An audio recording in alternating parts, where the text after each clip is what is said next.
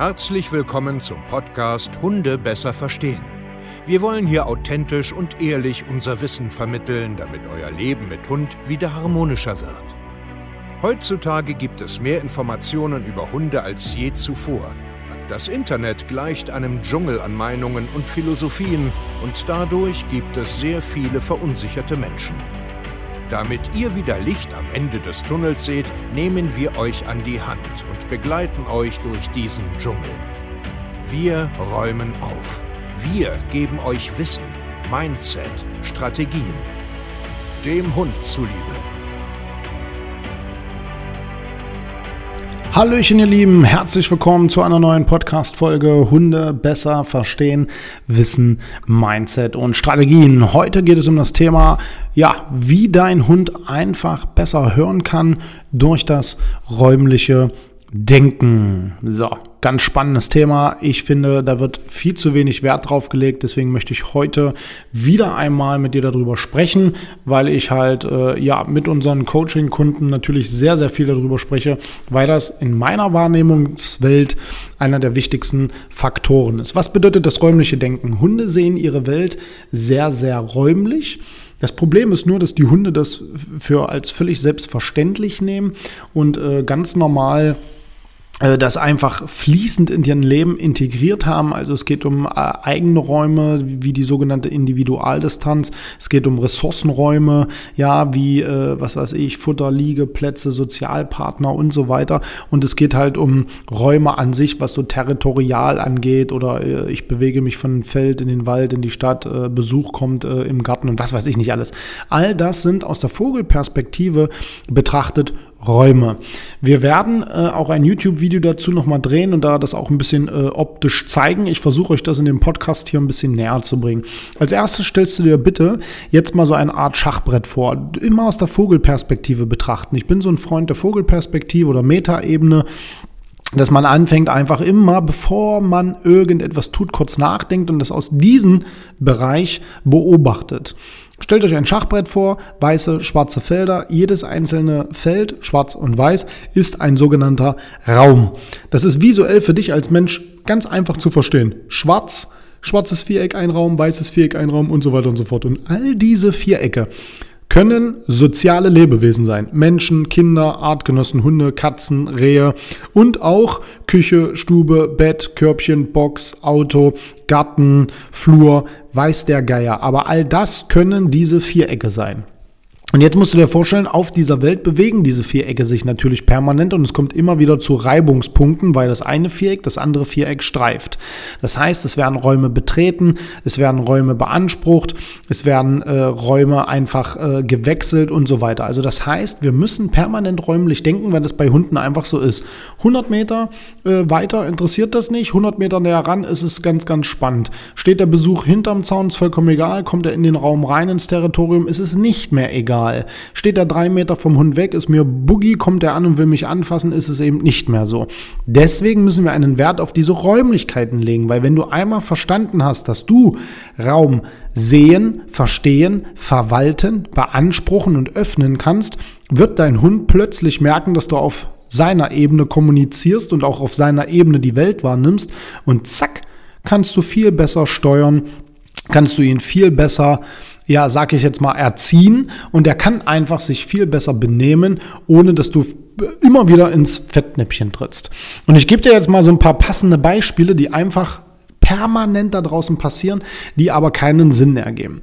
Wir nehmen mal so ein ganz klassisches Beispiel. Man steht jetzt auf der Hundewiese mit seinem, äh, mit seinem Hund und dann kommt einer noch, Hallo, wollen die mal Hallo sagen, bla bla bla bla. Die Hunde begegnen sich an alleine oder werden vielleicht abgeleint und äh, kommen dann irgendwie in ein hektisches Gespräch und dann rufst du deinen Hund, dann willst du ein Stück Futter geben, der andere kommt auch ran und bumm, plötzlich knallt es. Oder schon vorher. Aber es knallt plötzlich so und dann alle, oh, oh warum? Aber eigentlich ist er doch gar nicht aggressiv und ach, der wollte bloß spielen und irgendwie bla bla bla bla bla. Am Ende passiert aber nur eins, es werden einfach permanent Räume unterschritten, es werden Räume beansprucht, es werden Räume ungefragt ähm, ich sag jetzt mal, ungefragt betreten. Und das geht dabei los, zum Beispiel, dass du deinen Hund rufst, der kommt zu dir, du willst ihm den Leckerli geben, weil er auf seinen Rückruf gut hört und der Hund, den ihr gerade kennengelernt habt, kommt mit, weil er sich mitziehen lässt und betritt einfach eure gemeinsame Individualdistanz, den Ressourcenbereich und bumm, gibt es eine Korrektur. Ist so ein Klassiker. Ja, oder nehmen wir ein anderes Beispiel. Besuch kommt nach Hause, du hast äh, äh noch nie deinem Hund wirklich irgendwie äh, dieses räumliche Ding da so beigebracht der Besuch kommt, die Tür geht auf, dein Hund rastet aus, geht zum Besuch, freut sich und du versuchst den da jetzt irgendwie wegzukriegen. Also du willst jetzt räumlich verwalten. Weißt du vielleicht noch nicht, aber du versuchst das gerade. Hast aber gerade absolut keine Chance, weil du vorher noch nie Räume verwaltet hast.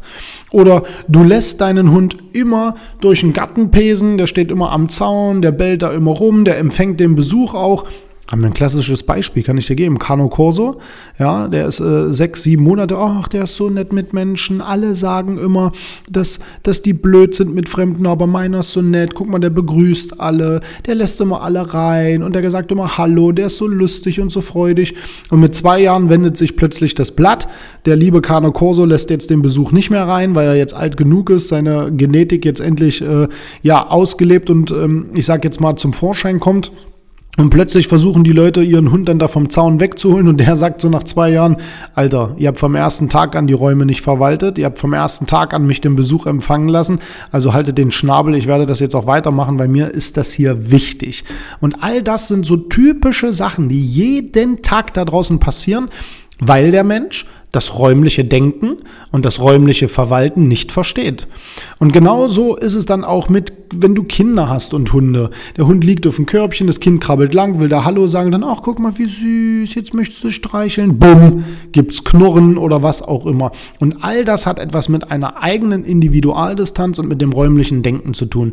Und ich bitte dich darum, das zu akzeptieren und zu verstehen. Man muss, das ist keine Wissenschaft, man muss da jetzt nicht draußen übelstes Zinnover machen, aber man muss in Räumen denken. Was ist mein Hund wichtig? Wie bewegt er sich einfach? Auch so ein Beispiel, weil ich selber gerade ähm, wieder ein kleines Kind habe. Sie krabbelt irgendwo hin und der Hund steht zum Beispiel auf. Das ist ein klares körpersprachliches, räumliches Signal. Hey, ich lieg hier, das kleine Wesen kommt da angekrabbelt, ich weiß nicht, wie ich damit umgehen soll, ich fühle mich ein bisschen wohl, ich stehe auf und ich gehe woanders hin. Das ist eine Botschaft. Warum?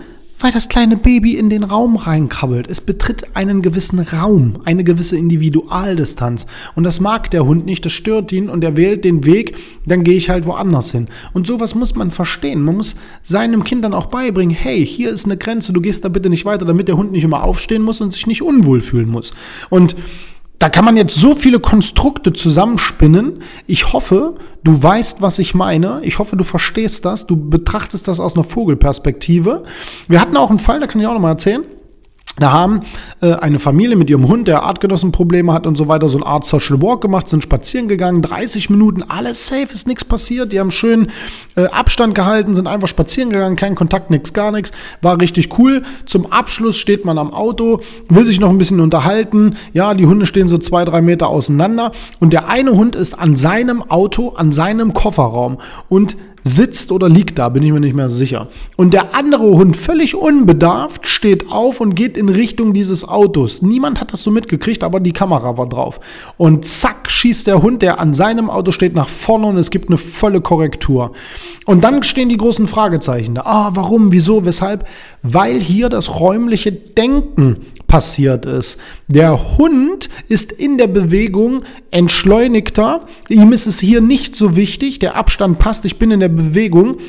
Das räumliche Denken zerfließt, durch Bewegung kommt auch Entspannung und dadurch gibt es keine Probleme. Jetzt kommt Stillstand, ich stehe an meinem Auto, das ist eine wichtige Ressource, das ist eine Sicherheitszone. Ich stehe hier davor, ich verwalte jetzt diesen Raum mit meinen Menschen und der andere Hund kommt einfach zu nah. Bumm. Grenze, bis hierhin und nicht weiter. Und so, meine Lieben, kommunizieren nun mal Hunde. Und das müsst ihr verstehen, weil sowas kann man vorhersehen. Man kann zum Beispiel ja sagen, mein Hund sitzt paar Meter weg vom Auto, der andere geht aber bitte auch zwei, drei Meter, so dass es gar nicht zu diesem Thema kommt. Und das nennt man einfach räumliches Denken, Räume verwalten, Führungspersönlichkeit, gewisse Sachen erkennen, frühzeitig reagieren, ja, also agieren statt reagieren. Und dann hat man ganz, ganz viel im Griff und die Hunde können sich nur so besser benehmen, weil sie verstanden werden. www.hundetrainer-stevekeier.de, das könnt ihr bei uns natürlich alles richtig lernen, live lernen mit Videoanleitung, Schritt für Schritt Anleitung, mit Support, ja, mit du bist nicht mehr alleine. Ja, wir hören uns bis zur nächsten Podcast-Folge. Macht's gut und ciao.